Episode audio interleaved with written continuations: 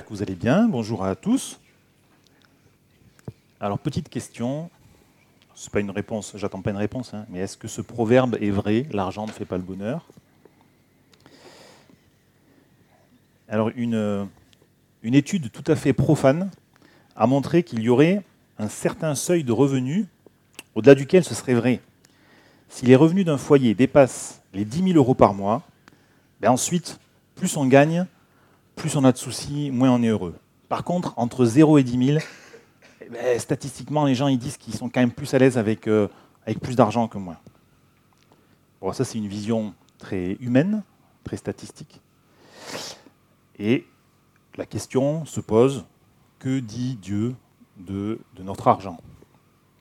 Alors, on va étudier ce matin une histoire bien connue qui nous parle un peu d'argent, mais pas seulement. Vous allez voir, ce n'est pas le seul sujet dont on va parler ce matin. C'est une histoire qu'on raconte souvent aux enfants à l'école du dimanche. C'est une scène de, de vie quotidienne que Jésus va vivre avec ses disciples. Donc je vous propose de lire dans Luc au chapitre 19. Alors, si tout va bien, voilà. Donc Luc chapitre 19 au verset 1. Jésus était entré dans Jéricho et traversait la ville.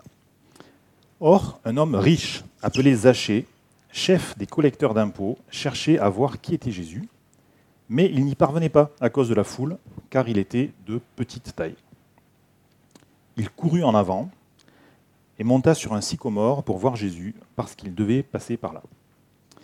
Lorsque Jésus fut arrivé à cet endroit, il leva les yeux, le vit et lui dit Zachée, dépêche-toi de descendre, car il faut que je m'arrête aujourd'hui chez toi.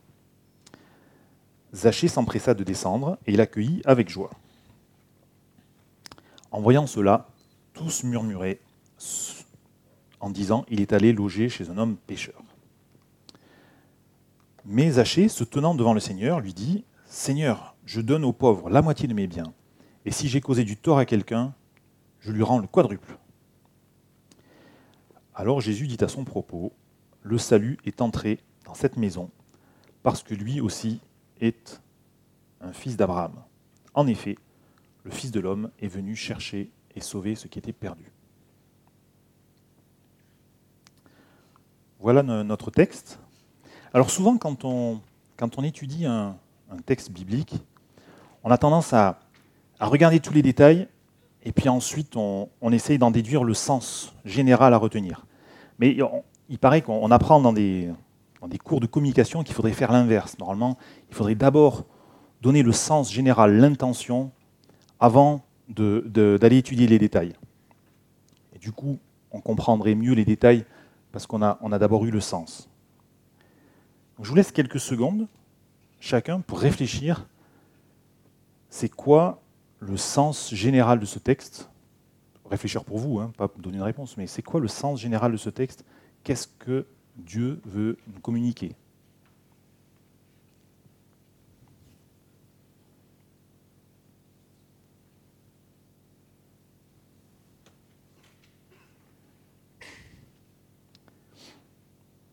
Et donc je vais vous proposer, je vais me proposer mon interprétation du sens général. Donc je pense que dans ce texte, on voit que Dieu aime tous les hommes, en Jésus, Dieu est accessible. Il fait le premier pas vers les hommes. Dieu veut délivrer les hommes de leurs fautes, de leurs addictions, de leurs idoles. On a parlé des idoles tout à l'heure. Et ensuite, si on rentre dans les détails, on voit Jésus qui se rend chez quelqu'un que les autres méprisent. Jésus montre de l'amour et une, vraie transformation se produit. Donc on pourrait presque s'arrêter là. Avec ça, on a, compris l'essentiel. Mais on est comme Zaché, on est un peu curieux. Donc on va étudier un peu plus ces détails qu'on voit dans ce texte. Et on va bien sûr chercher à, appliquer concrètement ce que la Bible nous dit à, nos vies, à nos enjeux, à nos questions de croyants en 2023.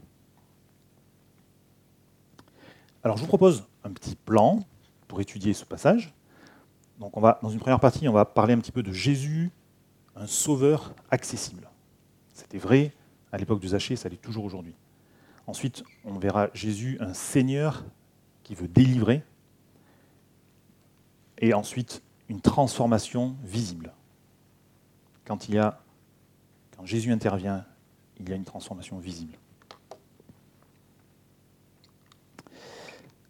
Alors, de base, si on parle un petit peu de Zachée, euh, Zachée, il a un peu tout contre lui. Hein. Alors, si je résume, Zachée, il habite à Jéricho.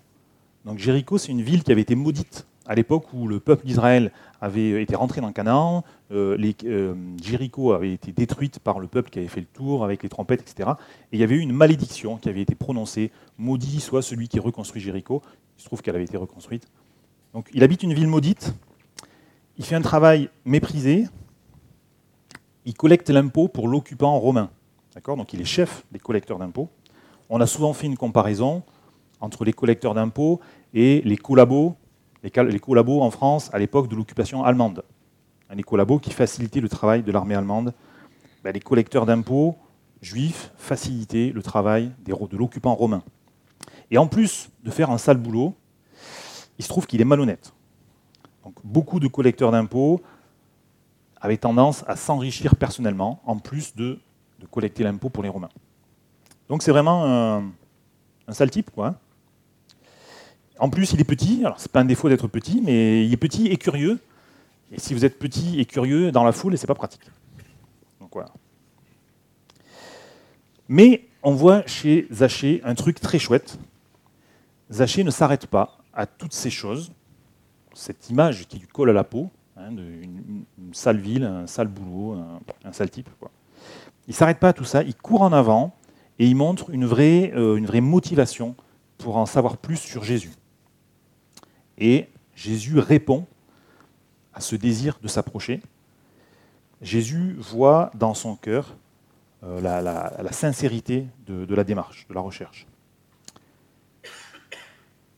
Je pense qu'on peut tous réfléchir sur notre cœur. Est-ce qu'il y a en moi un désir profond de s'approcher de Jésus, de mieux le connaître?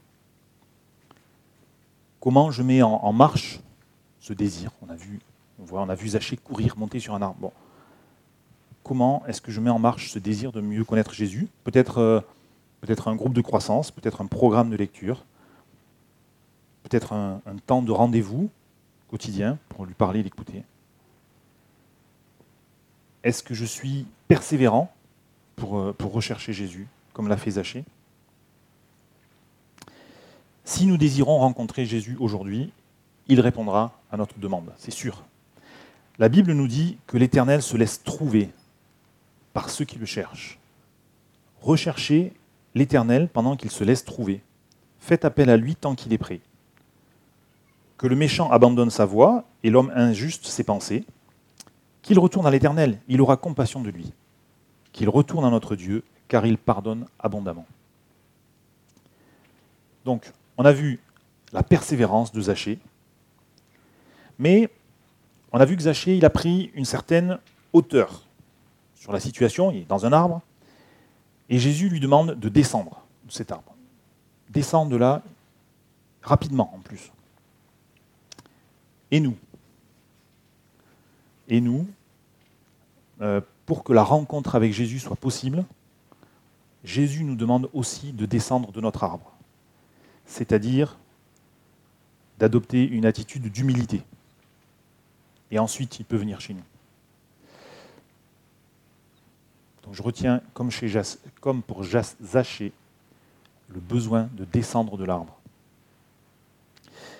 Alors, voilà, on peut chacun s'interroger pour soi. C'est quoi, c'est quoi pour moi descendre de l'arbre avec humilité? Jésus me demande de, quitter quoi, de lâcher quoi? Peut-être abandonner euh, ma fierté, mon égoïsme, peut-être des idéaux qui ne sont pas forcément justes. Alors on a vu que Zachée est motivé pour voir Jésus, mais il est gêné par la foule. Il est gêné par la foule.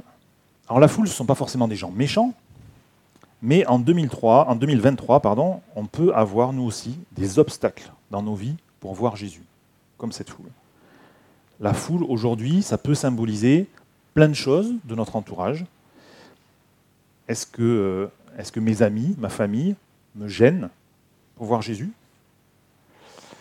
Est-ce que mes loisirs, mes engagements associatifs, peut-être mon milieu professionnel, est-ce que tout ça, ce sont des obstacles à mon désir de suivre Jésus, comme pour Zachée? Et comme Zachée, ben, il ne faut pas hésiter à, prendre de, la distance de ce qui, pourrait m'éloigner de Dieu.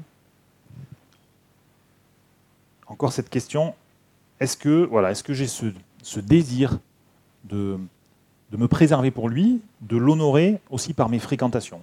Voilà, la foule, ce qui m'entoure, est-ce que c'est quelque chose qui me pousse vers Jésus Au contraire, est-ce que c'est quelque chose qui me sépare de Jésus? Alors je continue le texte. En voyant cela, tous murmuraient, alors tous, c'est les, pharisiens notamment, les pharisiens, les scribes, tous murmuraient en disant Il est allé loger chez un homme pécheur. On voit dans ce texte que Jésus accueille euh, tous les hommes, même ceux qui sont rejetés, comme Zachée, euh, rejetés par, le, par l'entourage religieux. On rencontrera, on rencontre peut-être des gens qui ont souffert du, mauvais accueil d'une communauté religieuse.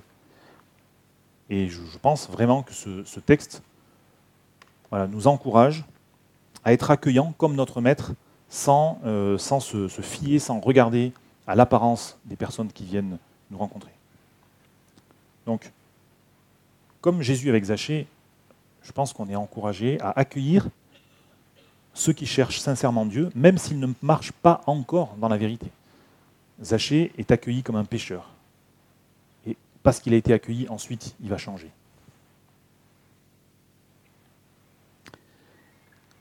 On a vu donc un, Seigneur, un Sauveur, pardon. On a vu un, Sauveur accessible, et je vous propose maintenant donc de voir aussi Jésus comme Seigneur de nos vies, un Seigneur qui veut nous délivrer sur le moyen et le long terme de ce qui peut faire obstacle à une, vie, euh, une vie chrétienne heureuse. Alors, juste un détail sur le texte. Quand Zachée dit Je donne euh, la moitié de mes biens aux pauvres, euh, si j'ai trompé, je rends le quadruple, il, dit, il parle au présent, mais concrètement, ce qu'il veut dire, c'est à partir de maintenant, je vais donner. Ce n'est pas quelque chose qu'il avait l'habitude de faire, sinon il n'aurait pas eu les soucis qu'il avait avec les gens autour. Donc ce n'est pas je donne, mais je, prends maintenant la décision de donner. Alors, dès le début de cette histoire, on remarque un, point intéressant. Jésus va beaucoup plus loin que juste euh, répondre à la curiosité de Zachée. Zachée voulait le voir. Et en fait, non seulement il a bien vu Jésus, mais en plus, Jésus lui a montré du respect. En plus, Jésus a, par amour, braver les, euh, la tradition juive en rentrant chez un, homme de, un pécheur. En plus, Jésus a mangé avec lui. En plus, il l'a délivré de son addiction. En plus, il lui a redonné une vie sociale. Je retiens de cet épisode que euh, Jésus connaît beaucoup mieux nos besoins que nous-mêmes. Et il, nous, il, nous, comble souvent bien plus loin, bien plus euh, intensément que ce qu'on pourrait imaginer, même souhaiter. Parce que euh, Jésus ne s'arrête pas au, matériel ou au projet qu'on pourrait faire avec notre imagination restreinte. Il a, pour nous des, projets plus grands. Il veut nous délivrer, il veut nous combler profondément. Alors, naturellement, de quoi on a envie? Peut-être euh, un meilleur boulot pour avoir plus d'argent, peut-être une meilleure place dans l'Église, pour faire avancer des sujets importants. Peut-être qu'on aimerait à tout prix un conjoint, peut-être une vie de famille comme tout le monde.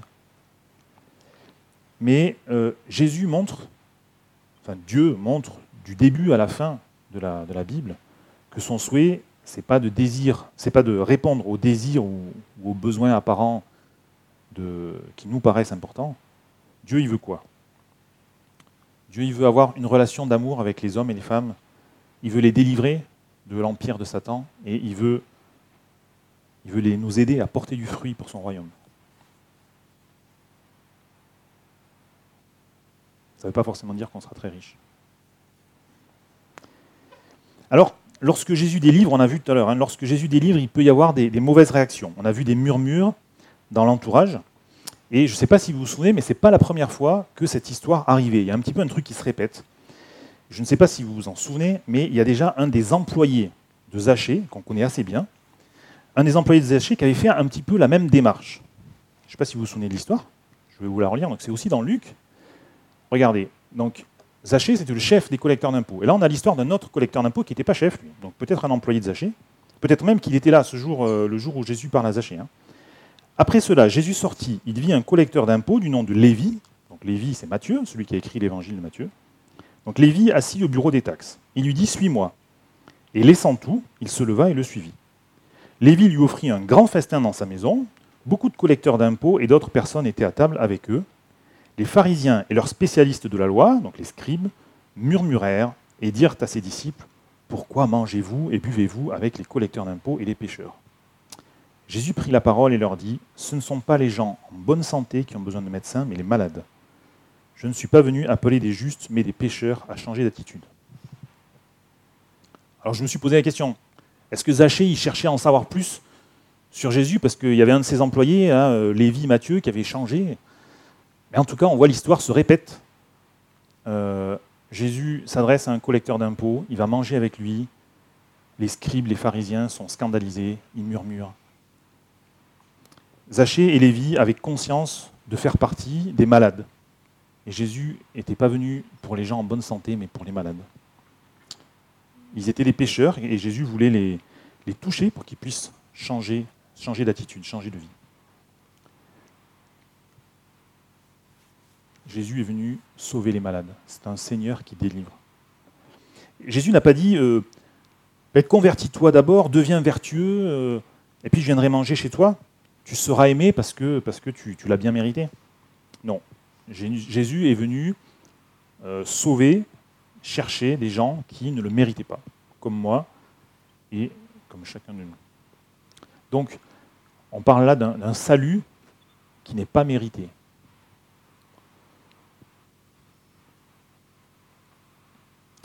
Alors, on va changer un tout petit peu, on va, on va se, centrer sur euh, le texte, le, le détail euh, intéressant de l'argent. J'ai dit qu'en introduction, il y a un thème important dans ce, texte, c'est l'argent. Zachée était riche, il était voleur. À la fin, on voit qu'il rend l'argent. Alors, je disais tout à l'heure, ce, dicton populaire, l'argent ne fait pas le bonheur, mais il contribue. Et c'est intéressant d'avoir conscience que la, vision des richesses pour le peuple, le peuple juif était quelque chose d'un peu complexe. Pourquoi? Si on lit par exemple dans l'Ancien Testament, dans Malachie, Dieu avait dit ça à son peuple. Mettez-moi ainsi à l'épreuve, dit l'Éternel, le Maître de l'univers. Et vous verrez si je n'ouvre pas pour vous les fenêtres du ciel, si je ne déverse pas sur vous la bénédiction en abondance. Et plus loin, donc verset 12, toutes les nations vous déclareront heureux car vous serez un pays de délices, dit l'Éternel, le Maître de l'univers. Bénédiction, heureux. Donc il y avait ce sentiment en Israël que les richesses matérielles étaient le signe d'une bénédiction divine. On est heureux, c'est écrit, parce qu'on a la bénédiction en abondance. Mais on voit le risque de ce genre de raisonnement. Ben, si, je suis, si je suis riche, c'est que Dieu m'approuve. Donc je vais essayer d'être toujours plus riche pour montrer aux autres que, Dieu m'approuve. Sauf que les richesses nous ont rarement, euh, nous ont rarement fait pointer le regard vers Dieu. C'est plutôt l'inverse. Les richesses ne me poussent pas vers Dieu. Et je vous propose de, faire un petit comparatif entre cette histoire. Donc on a vu, un premier comparatif entre euh, Zachée et puis euh, Lévi Mathieu, donc deux, collègues de travail, hein, collecteurs d'impôts. Et là, je vous propose de faire un autre comparatif entre Zachée et une autre histoire, une histoire qu'on connaît, euh, l'histoire du jeune homme riche. Alors, je n'ai pas mis le texte parce que ça faisait un peu long. L'histoire du jeune homme riche, c'est un, jeune homme, on ne connaît pas son, prénom. Moi, je trouve pas très, pratique, euh, pas très pratique de dire le jeune homme riche. Donc j'ai choisi de l'appeler Nicolas. On ne pas pourquoi, mais c'est un prénom biblique. Donc, l'histoire de Nicolas. Nicolas, qu'est-ce qu'il fait? Nicolas, il vient voir Jésus et il dit Bon maître, qu'est-ce que je dois faire pour avoir la vie éternelle? C'était un, un riche. A priori, il n'y a pas de souci autour de lui, il n'a pas l'air d'avoir de, pas de mauvaise réputation ni rien. Et Jésus lui dit, mais en gros, il cite quelques, quelques euh, commandements, il lui dit voilà, d'appliquer ça. Et le jeune homme, euh, donc Nicolas, il, dit mais j'ai fait ça depuis ma jeunesse. Et l'histoire nous dit que, Jésus ressent de l'amour pour lui. Et, et, Jésus lui dit mais il te manque quand même un truc. Vends tout ce que tu as, donne-le aux pauvres et suis-moi. Et Nicolas, qu'est-ce qu'il fait? Il s'en va. Alors, je vous propose un petit peu une petite comparaison. Donc là, oui, j'ai oublié. Donc, la petite difficulté du peuple, richesse égale bénédiction de Dieu, point d'interrogation. Donc si on regarde Nicolas et Zachée, ce qui ressemble et ce qui va changer. Nicolas, il est riche. A priori, les gens autour de lui ne sont pas gênés. On peut supposer que c'est quelqu'un qui a réussi par un travail honnête. Il a respecté la loi depuis toujours. Zachée, il est riche aussi, mais travail malhonnête, voleur, mauvaise réputation. Les gens murmurent dans son dos. Nicolas, il s'est approché de Jésus ouvertement. Il pose une question devant tout le monde. Qu'est-ce que je dois faire pour avoir la vie éternelle? Il, paraît quand même franc, il ne se cache pas. Zaché, il se cache dans un arbre. Euh, il, monte, il fait tout discrètement pour observer Jésus. Bon. Quand on voit les deux, les deux approches, moi, j'aurais pas mis un euro sur, euh, sur le parcours de Zaché. Quoi. Nicolas, ça fait quand même plus clean. La réponse de Jésus. Jésus dialogue, montre de l'amour. Jésus propose un engagement à Nicolas, vends ce que tu as, suis-moi. Avec Zachée, tout pareil. Jésus dialogue, il montre de l'amour, il propose un engagement, descends de l'arbre, je vais venir chez toi. On voit deux approches qui sont pas les mêmes, par contre Jésus, lui, il est le même. Et du coup maintenant, bah, la réponse, hein, on la connaît. La fin, Nicolas s'éloigne, tout triste, il garde son argent, et au contraire, Zachée se rapproche de Jésus. Il reçoit Jésus, il est heureux, il donne son argent. L'argent peut être une prison. L'argent donne euh, une illusion de, pouvoir sur, le confort, sur les loisirs, peut-être une illusion de pouvoir sur les autres.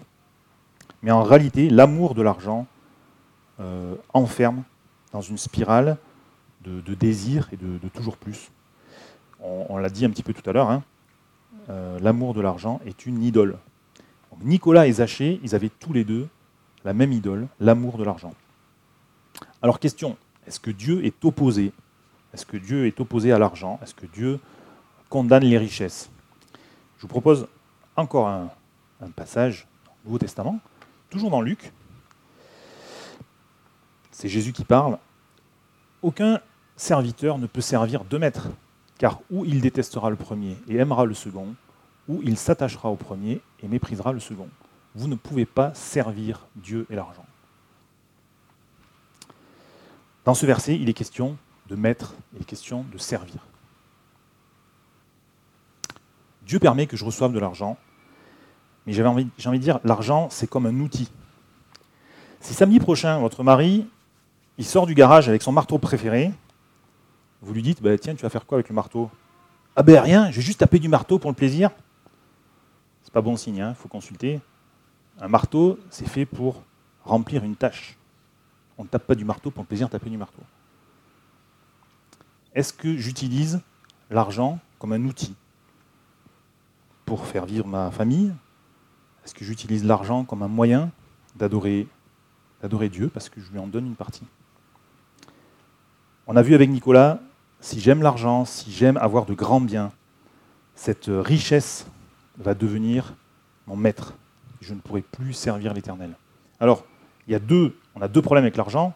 Hein, si on résume, l'amour de l'argent, une idole, quelque chose du coup qui, va me, masquer Dieu. Et le deuxième problème, c'est que c'est de se confier dans les, richesses, au lieu de se confier en notre Dieu pour l'avenir. C'est une vraie difficulté. Moi, j'en parle pour moi. Euh, on peut, on, peut euh, se dire, je vais être honnête, je vais prévoir, je vais, voilà, je vais essayer d'être, parce que je suis chrétien, je vais être honnête dans mon boulot, etc. Et on peut, sans s'en rendre compte, rechercher, non pas l'argent, mais rechercher une certaine euh, assurance dans l'avenir grâce à des moyens matériels qu'on a, qu'on a honnêtement gagnés, etc., organisés. Donc attention, nous sommes censés faire confiance à Dieu pour l'avenir et pas à nos richesses ou à, ou à nos biens ou à notre organisation bien humaine. Et on voit dans ce, dans ce, dans ce passage, il y a, la bonne nouvelle, c'est qu'il y a deux solutions à ces deux problèmes d'argent. La première solution, ben, c'est d'accueillir, recevoir Christ dans ma vie, prier pour recevoir aussi la sagesse de, gérer mes dépenses. Et puis, deuxième solution, donner une partie de son argent. Je ne pourrais pas donner un de mes enfants à une famille qui n'en a pas, parce que j'y tiens trop. Si j'arrive pas à donner une partie de mon argent, bah c'est aussi que j'y tiens trop.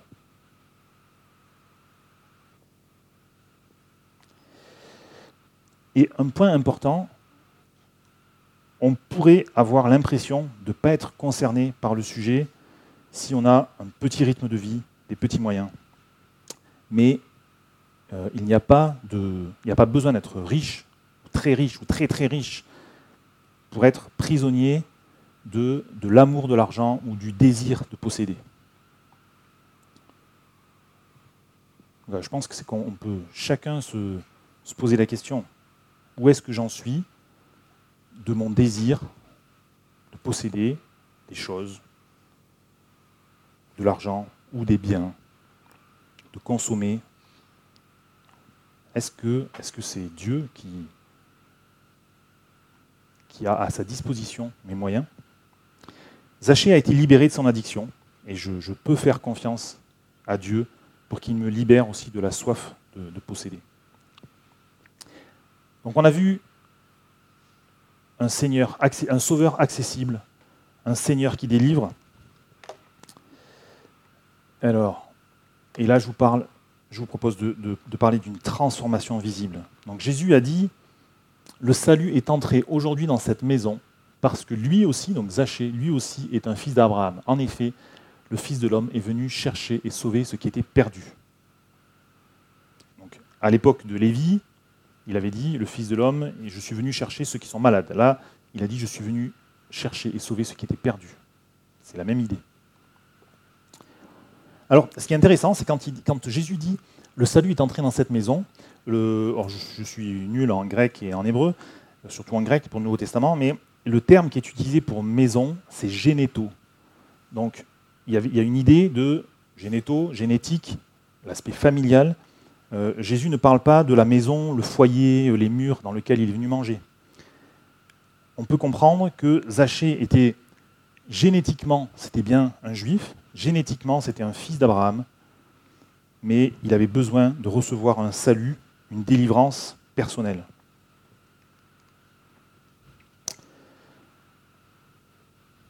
Peut-être que je vais à l'église depuis longtemps.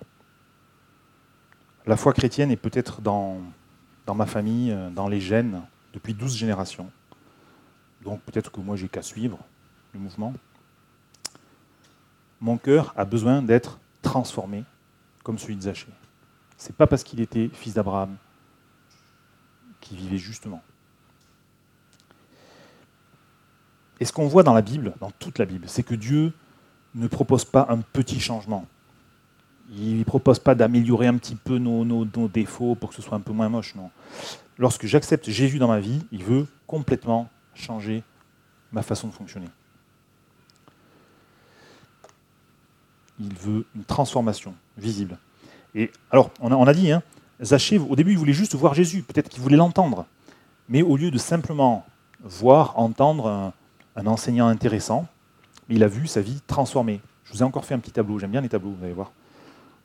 Avant, après, avant, Zachée, ce qu'il définit, c'est vivre dans le péché. Ensuite, il veut suivre Jésus. Avant, il se cache dans son arbre, il a honte devant les gens.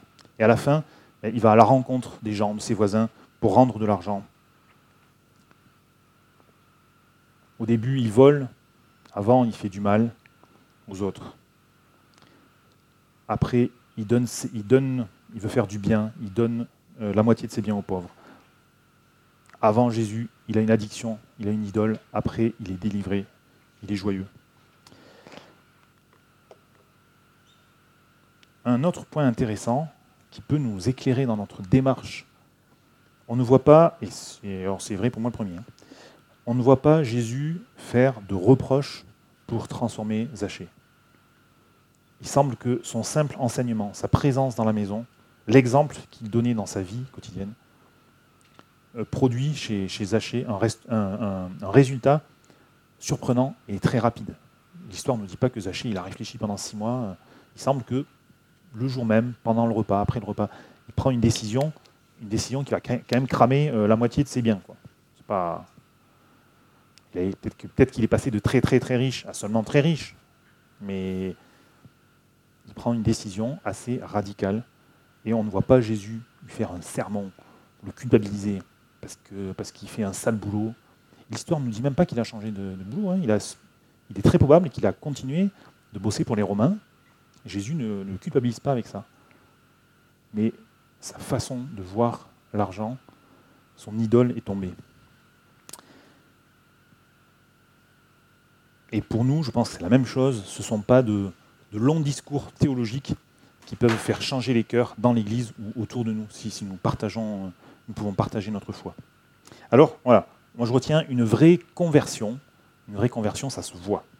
Il y a des changements. Même s'il faut euh, peut-être des mois ou des années pour corriger des, mauvais comportements, dans une véritable conversion, il y a des, changements rapides. Du coup, on peut encore chacun se poser la question est-ce que, où est-ce que j'en suis dans mes progrès avec Christ depuis que, je lui ai dit oui pour ma vie? On, utilise un, grand mot, hein. on parle de sanctification. Sanctification, c'est vraiment le mot pour décrire euh, la manière dont, Jésus nettoie ma vie de tout ce qui n'est pas à sa gloire au fil du temps. Je vous propose d'en rester là sur ce sujet. Et on va terminer avec une petite conclusion. Et en conclusion, en conclusion, je vous propose dans, un premier temps une première phrase que vous connaissez sûrement. Si vous ne la connaissez pas, elle, elle résume bien l'histoire.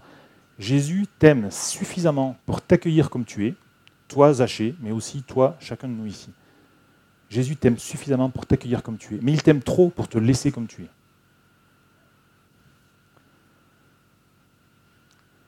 Jésus accueille, mais Jésus transforme. Et donc, ben, on a un choix à faire. On entend un message. Nicolas et Zachée ont entendu à peu près le même message. Il y en a un qui a lâché son idole, l'autre non. Donc on a un choix à faire ce matin, on a un choix à faire toute notre vie. Et du coup, euh, je vous propose un petit temps de méditation sur cette question. Est-ce que je choisis Nicolas ou est-ce que je choisis Zachée et je vous propose un petit temps avec, euh, avec une lecture de, quelques, de quelques vers que vous allez reconnaître, je pense, qui, qui résument bien cette histoire.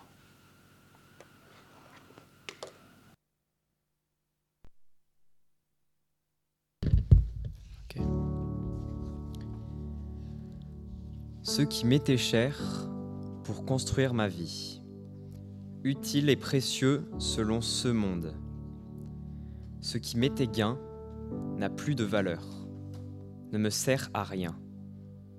Car je préfère te connaître. Jésus, il n'est rien de meilleur.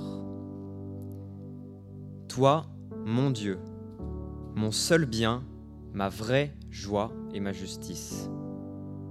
Ô Seigneur, je t'aime. Mon plus cher désir, te connaître mieux. Demeurer en toi, t'appartenir.